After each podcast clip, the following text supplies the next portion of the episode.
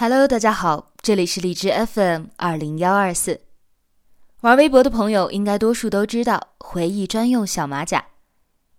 他因为饲养了一只叫做妞妞的萨摩耶和一只叫做端午的折耳猫走红网络。大家喜欢他的原因不仅仅是因为他的两只萌宠非常的可爱，更是因为他写的一手好文章。他的文章朴实却有深意。那么今天。桃子就想和大家分享他的这篇文章，《愿无岁月可回头》。因为文章较长，所以今天仅分享上半部分，下期会为大家带来下半部分，请大家继续留意。时光一逝永不回，往事只能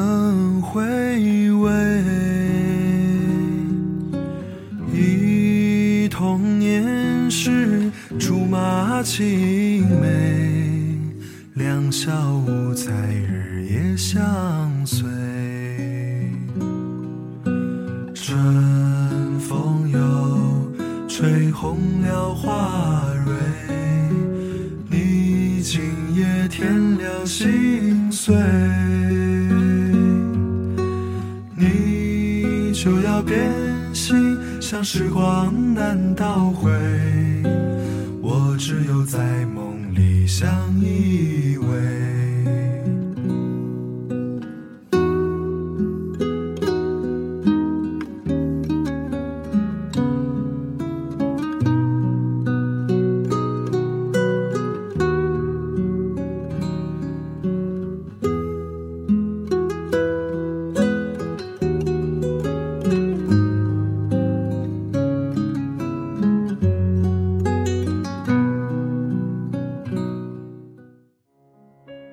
张林南家在市里，王楠住乡下，按说隔百十公里呢。他们能遇上，多亏了我们那儿有一所在省里还挺出名的高中，他俩就都考到了县里。王楠是男的，张林男女，我们三个同岁，分在了一个班。高中本就辛苦，我们偏又是最倒霉的一届。赶到我们入学。学校万恶的新校区竣工了，像一所矗立在荒漠中的监狱，周边全是摊平了土待建的工地。我们唯一的课外活动就是一人拿把铲子帮学校垫操场。学校军事化管理，所有人吃住都不准出校，每礼拜放半天假。半天。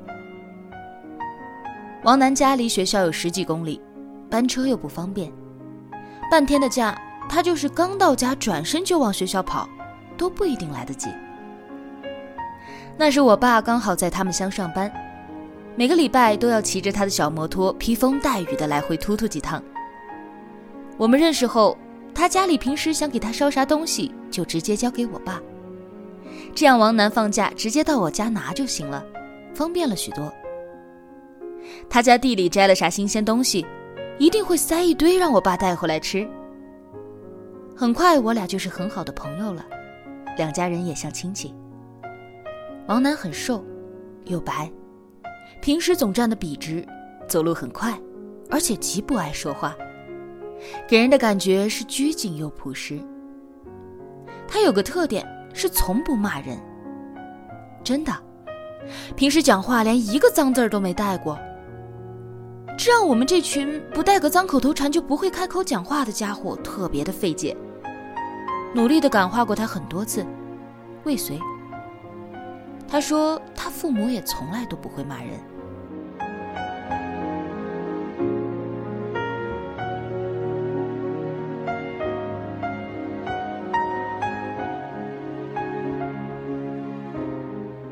是张林南先喜欢王楠的，我们都很诧异。张林楠长得漂亮，又是市里来的，家庭条件很好，跟王楠他俩除了名字重一个字儿，其他全部格格不入。张林楠从没掩饰过对王楠的喜欢，平时总想跟他多说几句，哪怕只在他旁边站一会儿，看几眼，都开心。王楠知道张林楠的心思，他也从不装傻。他跟张林楠说：“不行啊，朋友，咱现在不能在一起，太耽误念书了。你看我这身板，家里数我最没出息，农活都干不动，必须念书念出去，不然没退路啊。”张林楠懒得理他，说：“算了吧，你别挣扎了。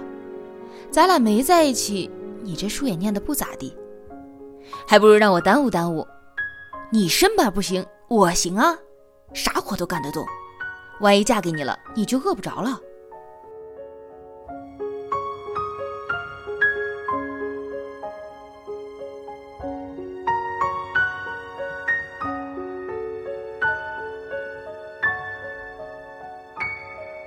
张林楠每次回家都带些好吃好用的回来，拿给王楠。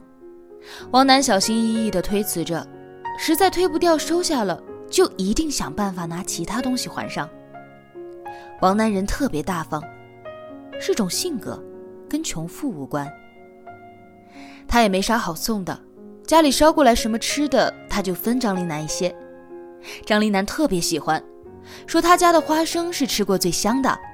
他妈妈做的辣椒酱也好吃到每顿饭都离不了，这辈子必须嫁过去。学校不仅吃的不咋地，关键喝的水也不好，一盆水接下来半盆沙子，洗把脸干了后白蒙蒙的一层。这么过了半学期，大家的精神状态普遍蔫蔫的，学校想来想去也没发现啥改善环境的好办法。就决定先改善学生体质。管理层一研究，做了个更万恶的决定：所有人每天早上早起一小时，统一跑操。天渐渐冷起来，为防止大家偷懒，学校要求跑操时各班主任都要到场监督。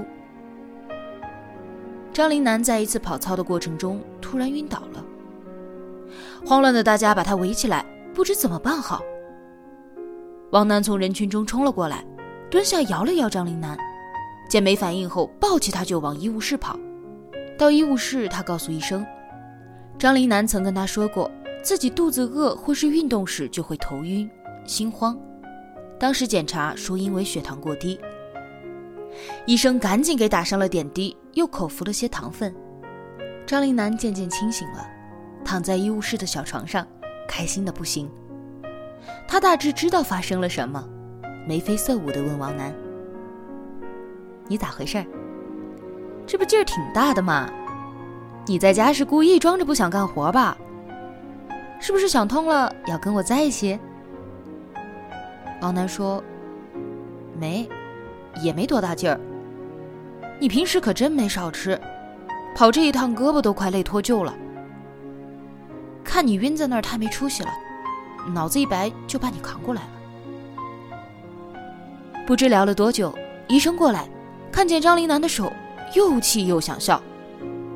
挂着点滴，他俩连说带比划的，针头早就移位了，葡萄糖一滴也没再输到血管里，都堆在手上了，肿起了鹅蛋大的包。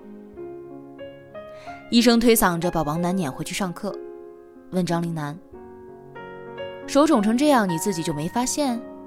你就不疼？张林楠说：“不疼。”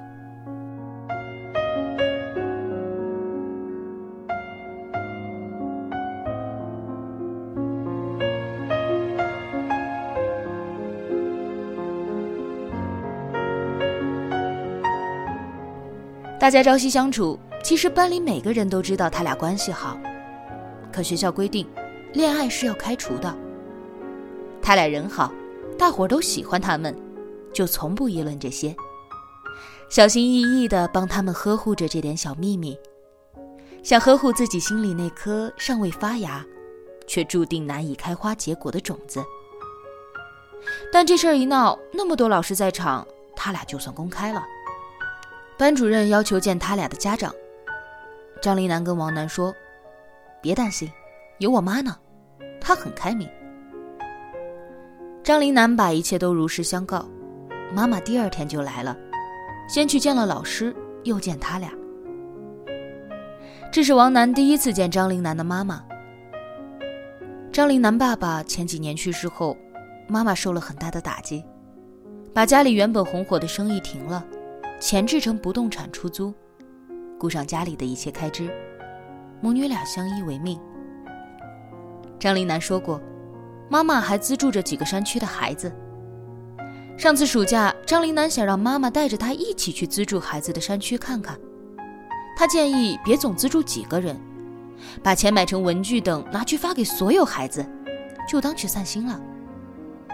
妈妈不同意，说散心可以去很多地方，没必要为了虚荣专门跑去那里，默默在背后帮孩子们就行了，也不用试着去爱所有人，把能顾到的都照顾好就足够。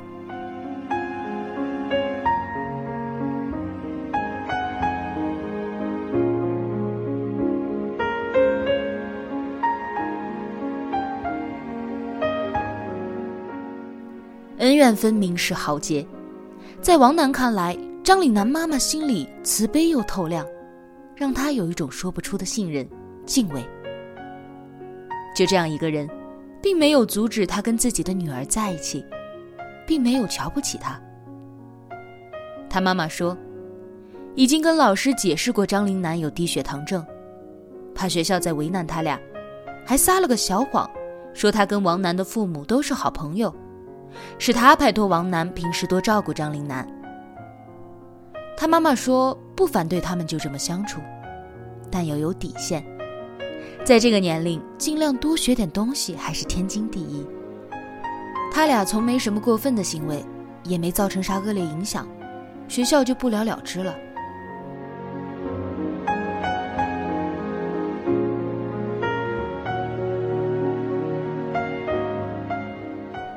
高二文理分科，张林南学文，王楠读理，我也选了理科，又跟王楠分到了一起。当时成绩差的选科这事儿，于我来说就像局外人一样。问我爹该咋办，我爹大手一挥，男孩子读理科好，我就选了理科。我物理化学加起来从没超过三十分，我选了理科。直到现在，一做噩梦就是考化学呢，所以我以后就算不孝顺我爹，那也是有原因的。他俩没在一个班了，相处的时间就少了很多。校门口的高考倒计时牌还剩下两百多天时，王楠的牙突然坏了。牙疼真的是病，并且疼起来要人命。常常见他上课时疼得一头冷汗，趴在桌子上。校医务室只看一些头疼发热的小病，对这种也没啥好的办法。张林南每天都跟他一起到食堂吃饭的。王楠牙疼的已经完全不能沾任何热东西了，张林南就提前一节课帮他泡好面放桌子里，到午间刚好泡软冷凉拿给王楠。挨到周末，张林南的妈妈来了，说他有个同学是市里挺有名的牙医。他要带王楠过去看看，不能总这么挺着。王楠极力的拒绝，甚至有些生气。张林楠私自把这些告诉了妈妈，但母女俩态度坚决，他只好硬着头皮跟着去了。检查结果大体是因为王楠有一颗牙正不按套路的疯长，之前已经让周边的牙参差不齐了，现在应该是压迫到了神经，就开始剧痛。医生建议立即把坏牙拔掉，再戴上牙套整体矫正。王楠想了想，说要回家拿钱再来做手术。张岭南妈妈说不要钱的，本来小手术也用不了啥钱，这又是他最好的朋友。他已经告诉医生这是自家的孩子，无论如何都不会要钱的。况且他现在正备考，时间比什么都重要，哪有空这么来回折腾啊？王楠拗不过他们母女俩，就把手术做了。一个礼拜后，伤口愈合。趁放假，张林南又陪他坐大巴回到诊所，让医生给戴上了矫正牙套。回来时，张林南咯咯咯的笑了一路。他们母女俩一手把王楠弄成牙套男了。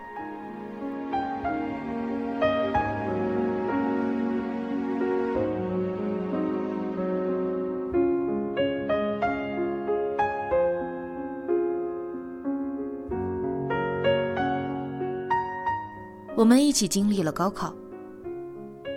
对两个学习一般又文理不同的学生来说，能选择的余地并不算多。他们很努力的想去到一个城市，但没成功。张林南去了重庆，王楠到北京。我倒是想选择，但成绩把我限死死的。我拉着箱子去武汉深造了。大学的日子，他俩跟许多异地的情侣一样。把大部分的钱都花在了话费和去见对方的路上。张林南经济条件比王楠好了太多，他处处想着能照顾她一点王楠也倔强，多受一点恩惠就感觉如针毡在身。他挤出了课余所有的时间打零工，多攒点张林南想要的，只要他有，从没一个不字。张林南也体谅他。从没许过他难以承受的愿望。张林南想把所有情侣能做的事儿都做尽，想纹身，纹那种最 low 的，彼此的名字。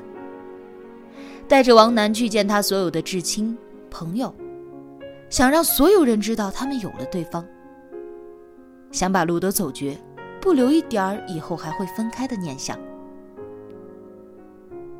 大三的下半学期。王楠发信息问我：“武汉好不好玩？”我说：“好玩，景色秀丽，四季如春。你来吧。”我把平时堆满行李的上铺收拾干净，从火车站接回了王楠。我们又成了上下铺，一切像回到了几年前。第二天是圣诞节，白天睡了一整天。傍晚时，我们从武昌坐公交去汉口玩。我俩穿过人潮涌动的步行街，坐在江滩上。深夜的时候，我们沿着马路慢慢往回走。